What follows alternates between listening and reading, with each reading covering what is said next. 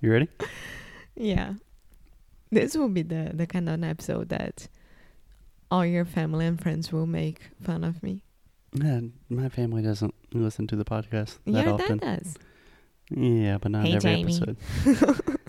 You ready? Yeah. Hey, what's up, guys? This is Foster from Inglês no Cru. Just a quick word before we get started. Sound School 5.0 has arrived. It is here. It's going to be awesome. We are opening Sound School on March 9th, o dia 9 de março, 2020. And as always, we can only accept 30 students because we work with all of our students individually, personalized attention. So if you are interested in doing this thing, if you are interested in just really being serious about your English and taking your English to the next level, go to inglesnocru.com and check out Sound School before it's too late. Okay, we will get on with the show after a quick word from our sponsors.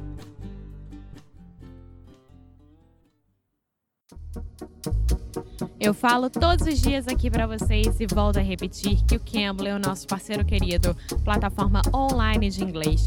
Dá pra vocês uma aula de graça com o nosso código inglês necropodcast. Por que, que eu insisto tanto que vocês façam aulas de inglês lá com eles? Porque vocês podem ter professores online 24 horas por dia, a hora que quiser por onde quiser. Ou seja, você pode fazer aula pelo seu celular, pelo seu tablet, pelo seu computador. É só ter uma conexão com a internet e pronto. Você também pode filtrar. Se você quiser falar sobre business, se você quer ter uma aula de conversação, se você quer treinar para uma entrevista de emprego, você pode ir lá e escolher da forma que você quiser. Também Cambly oferece diferentes pacotes de acordo com o seu horário. Então, se você tem 30 minutos duas vezes por semana, 15 minutos uma vez por semana, uma hora, duas vezes por semana, você monta lá o seu plano e tem preços acessíveis para qualquer tipo de aluno, quando e onde quiser. Então é isso. Inglês no Micropodcast é o nosso código. Vão lá, inscrevam-se e depois conta pra gente, tá bom? Now, on with the show.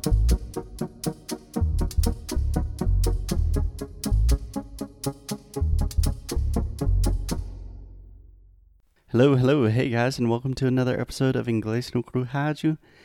As always, I'm here with Alexia, Hello. and as always, Alexia is going to suffer today. Yeah. Yeah. Yeah, so the good thing is that we are starting Carioca Connection again and I can make you suffer. So we are going to start recording our other podcast, Carioca Connection, which is in Portuguese, and I suffer a good bit in that process. so, equal rights. yeah. But today is probably going to be the last day that students can still sign up for Sound School 5.0 if applications have not ended.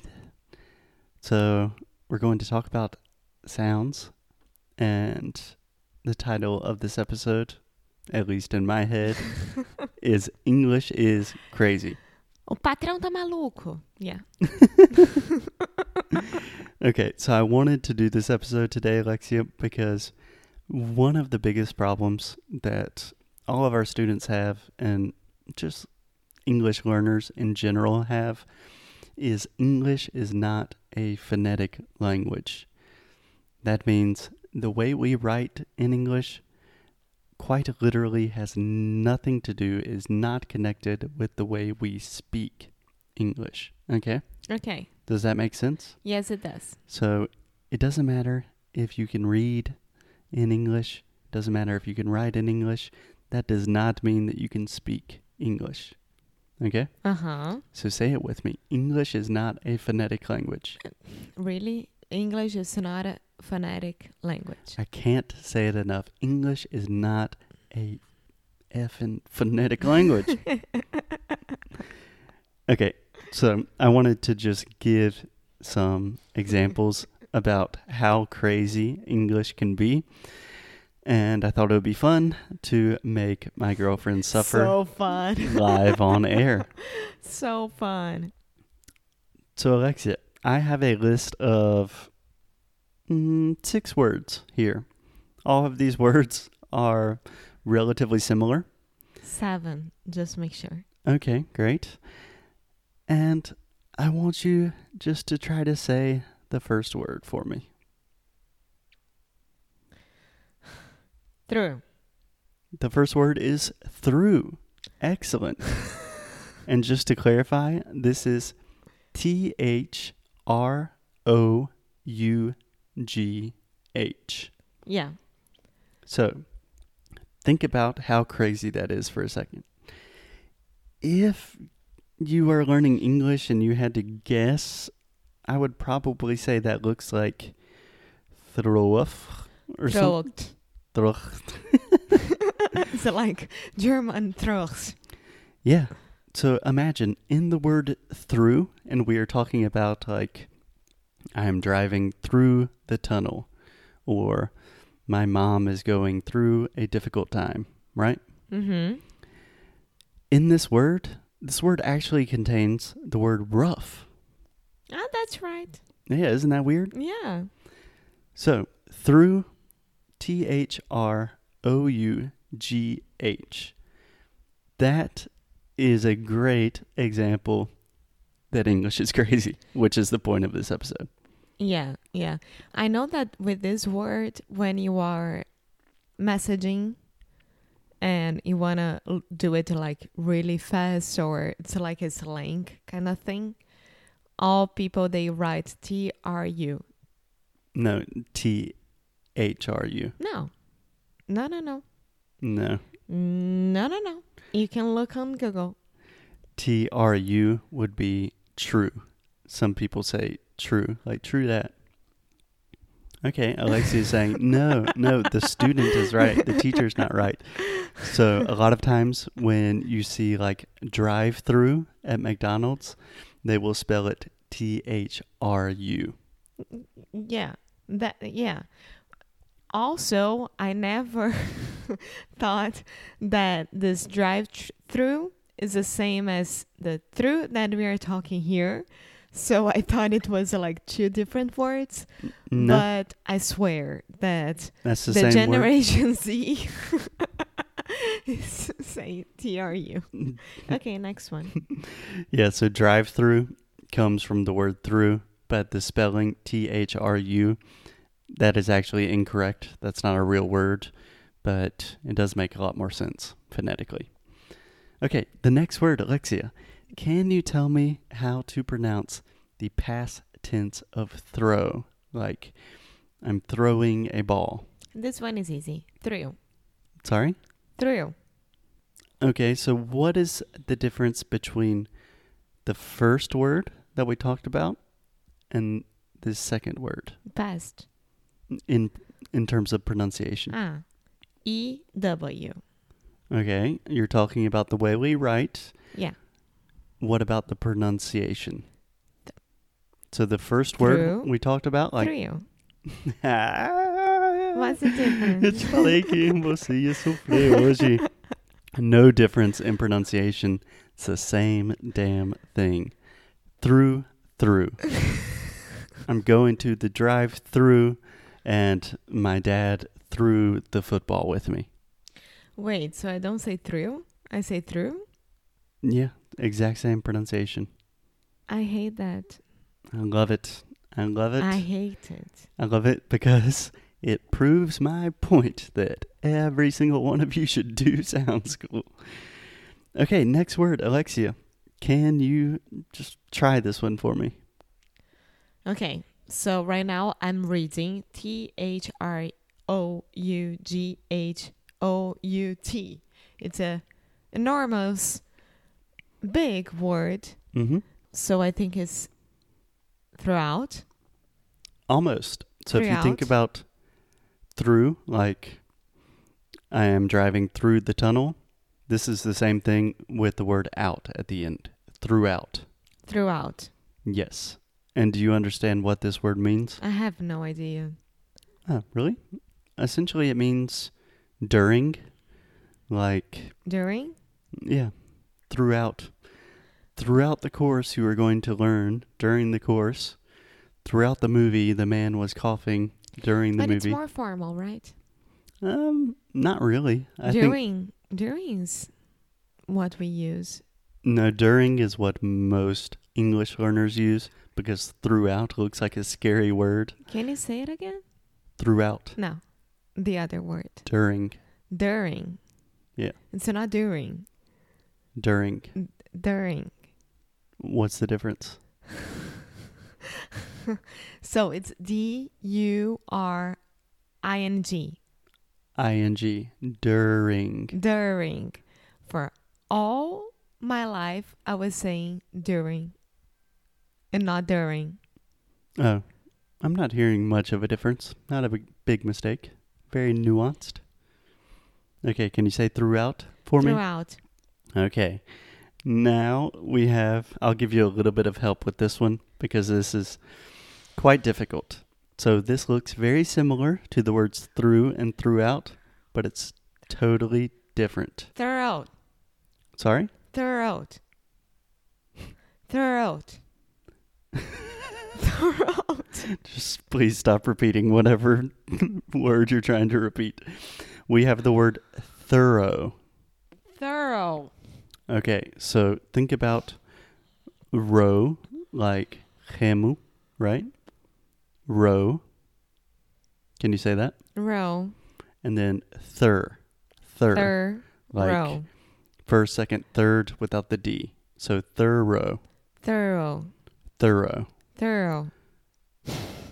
You really want to exaggerate the row. Thorough. Thorough. Okay, yeah, you don't have to scream. Come on. I'm exaggerating. thorough. Thorough. Excellent. And do you understand the word thorough? No. To do something. I don't understand ano- any of this. That's why we're learning. so the word thorough, to do something thoroughly, the adverb, is to do it really well with a lot of detail and care, very diligently, thorough. Thorough. And try to add the ly at the end, thoroughly. Thoroughly. Excellent. Excellent. And last but not least, we have the words though and although. Okay. Can you say that for me? Though Though. and although. hmm Although. Although. Yeah. So essentially, imagine the AL sound is just like an aw, like all this saw. Although. Although. Perfect. Although you don't like coffee, I'll make you one. Perfect. And imagine the word though. So, though and although are synonyms, same thing. Imagine putting a T on the end of the word though. Can you do that for me? Huh? We have the word though. Uh huh. Add a T to the end. Although. So the word though, T H O U. don't. No, Why, why are you asking me to add an, a T if there is no T? I'm saying if you add a T, it changes to the word thought. Pensamento. Ah, ah. I'm what? That's too much for me right now. I'm just trying to prove my point, and I think I have that English is crazy. Thought. Now I see it. Yes. So we will include this list of words in the show notes. I think it will help. But if you agree with us that English is crazy, and I know this is really complicated today because I was having a little bit of fun with Alexia, but if these things seem really hard to you, we can break it down, we can make it easy, and we can teach you English the right way, focusing on sounds first. Yes, Alexia, do you have a question? Yeah. So when we are buying that Ben and Jerry's ice cream, that it's cookie dough, Cookie dough. is it the same? Like maybe it's written in a different way, but it's it says the same thing. Do you know, like dri- drive through is the same, but it's written No. Mm. in a different thing. No. Okay. Dough and é tipo massa. Okay. So That's Oh, yeah. what the D. dough and and what what's this one? We have dough, like cookie dough, Uh-huh. massa, with the D, and then we have though with the TH. It's the same pronunciation. no. D, d, dough, the, the, though. Dough and dough. Y- Okay. Yeah, it's like a donut. Okay. Okay. Well, I imagine everyone is as confused as Alexia is. And if you want these things to be clarified and simplified, come join us in Sound School. Any last words? Just do it because your life will be better and you won't be suffering right now, just like me. No pain, no gain. Okay, guys, as always, keep up the good fight. And lives well. Bye. Hey guys, thanks for listening to another episode of Inglês no Curraju. If you are still listening to this, that probably means a couple of things. First, you are a serious English student. You are listening to an English podcast all the way until the end of the episode. Congratulations. Parabangs. Secondly, that probably means that you enjoy what Alexia and I do every day. So, a lot of people ask us about Sound School, very specific details about Sound School if this course is right for you. But the short story is we created Sound School. To be precise, we created five different versions of Sound School. This is the newest version. We created this for you. People that like this show, this course is designed to really take your English to the next level. So if that sounds like something you are interested in, by the time you're listening to this, we probably only have a few more spaces. We are only opening Sound School two times a year in 2020, and this is one of those times. So if that seems like something you're interested in, go to inglesnucru.com and come join us. Okay, we will see you guys tomorrow.